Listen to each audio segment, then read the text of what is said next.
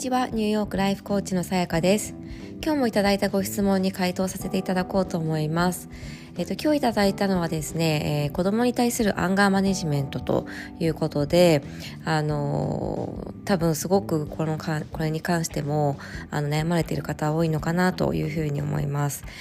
えー、で質問してくださった方はあの、まあ、小さいお子さんがお二人いらっしゃってで、まあ、基本的にはワンオペだということなんですよね。でまずもうこの状況だけでイライラするのって本当当たり前だと思うんですよ。で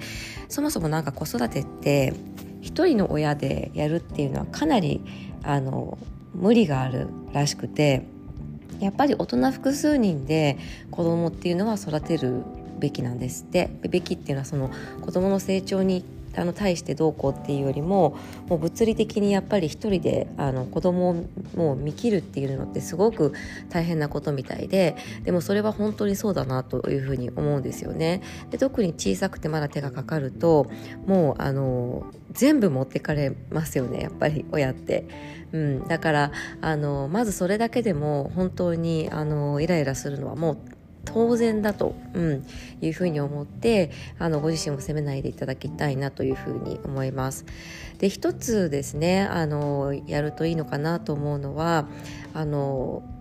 例えばこの時間までにこれをしてなきゃいけないとかこのこの家事はこうやってなきゃいけないとかいろんなこう実はマイルールがあったりするんじゃないかなと思うんですね。まあ、みんなそれぞれ持っていると思うんですけれどもでそこをちょっと見直していただいてできるだけ期限があるようなものこれはこの日までに何とかとか1週間に何回は何とかとか毎日何とかみたいなことをもう緩めるかなくすうん、っていうのはすごく大切だなと思います。でよくあの考えてこう思い返してみていただきたいんですけれども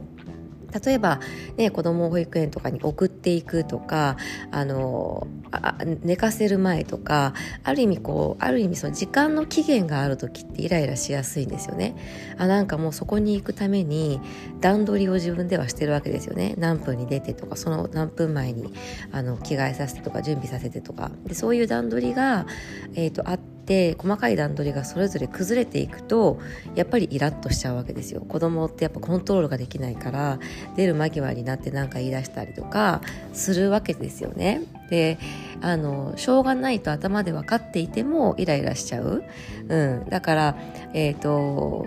いつまでにこれやってなきゃいけないとかっていうその事前に自分の中にある期限付きのルールっていうのを一旦ちょっとできる限り取っ払ってみていただけたらなと思います。だからまあ多少遅れたと遅れたっていいし、ね、あの数分とか数時間っていうのはもうバッファだぐらいな長い人生見たらあのそんな大したことじゃないっていうふうにあの捉えてあの子供がに何かが起きて、えーと、スケジュールがこう予定が変わってももう全然 OK ぐらいの感じでいるっていうのが一つ、えーかなと思います。でもう一つはあのやっぱりご自身の欲求があの満たされていない部分って大きいと思うんですよね。やっぱりお子さん2人いるともう家事育児がで精一杯で24時間365日本当になんかこう頭から離れることって基本ないんじゃないかなと思うんですけれどもじゃあ誰がどこから私はよくやっているっていう承認を得るのかとかあこれ心地いいなとかこれ気持ちいいなとかこれ楽しいなとかそういう感情をどうあの自分だけのために感じられているかっていうところが結構大切だと思います。なのであの例えばあのなんだろうな贅沢にちょっと美味しいコーヒーを飲んでみるとかあの素敵素敵な香りをこうお部屋に焚いてみるとかあのなんかちょっとこう、まあ、なかなか一人で入浴はねむずくできないのかなと思うんですけれどもあの何かちょっとこうプチ贅沢というかあのでそれはみんなでじゃなくって自分だけのために、うん、選ぶ何かっていうのを一つ一日一個でいいからあのこう実践してあの意識的にそれを選んでやるっていうのがすごく大切だと思うんですね。うん。だからまず自分がもっと十分もう頑張っていてイライラするのはしょうがないっていうところはまず認めると。でもう一つはあのこの時までにこれを知ってなきゃいけないとかいう期限付きのルールマイルールっていうのを極力手放すっていうこと。で3つ目は、えーとご自身だけのための欲求を目だあの満たすための何かを一日一つ小さいことでいいから意識的にやるっていうこと、うん、これだけでもあの結構軽減されるんじゃないかなというふうに思うのでぜひぜひですねやってみていただけたらと思います。でももう本当にあのイライラするのはまあ、子育てしてたら多分誰でもあるし、ね、小さいお子さん2人いたらもう当然ながらあのあると思うんですよ。うん、私もやっぱりあの、ね、昨日の帰りも今日今朝もそうでしたけどやっぱ保育園行く前とかにこうすっごいぐずられたりとか昨日も帰り際に外であのすごいぐずられたりとかしてで家の中で特にもうあの予定がなくてっていう時にやられてもなんかまあまあっていう感じなんですけどやっぱりこっちも準備して出なきゃ出なきゃみたいな時とかだとすごくこうなんだろうどうやったらこう機嫌を直してくれるかとかこっちも必死になってすごい疲れるじゃないですか、うん、やっぱそういうのでどんどんエネルギーも消費するし余裕もなくなるしっていうことでやっぱりイライラするのはしょうがないと思うんですよね、うん、だからそれがあのだけどそれがあの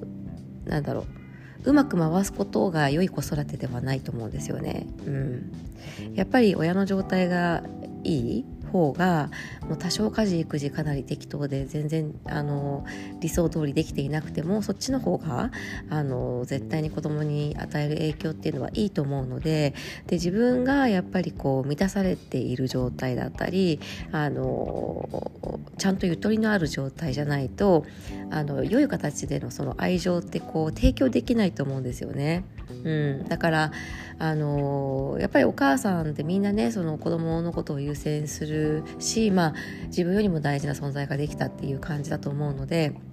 そうなっちゃうんですけどでも実はやっぱり自分がちゃんと満たされていい状態にならないとあのいい子育てができないって思えばなんだろう自分のことを満たすことも子育ての務めみたいに捉えられるとちょっともう少し自分のことを優先できるのかなと思うので是非ですね考えてみていただけたらと思います。でこれ別に子育てじゃなくても一緒で、ね、パートナーもそうでしょうし仕事もそうでしょうし、うん、結局仕事だってあの自分の状態が良くないとパフォーマンスってねいいパフォーマンスって発揮できないと思うんですよね。なので結局あの全てのパフォーマンスを上げるっていうことは自分分をちゃんと良い状態にするということなのであの自分をこう先にあの満たすことに対して罪悪感を感じないでいただきたいなと思います。うん、自分はしっかりチャージした上で周りに還元するぞちょっと待っててねっていうような感じであのやるといいかなと思うのであのぜひぜひあのそういった、ね、マインドセットをあの身につけていただけたら嬉しいなと思います。はい。では、えっ、ー、と、今日も最後まで聞いてくださってありがとうございました。えー、素敵な一日をお過ごしください。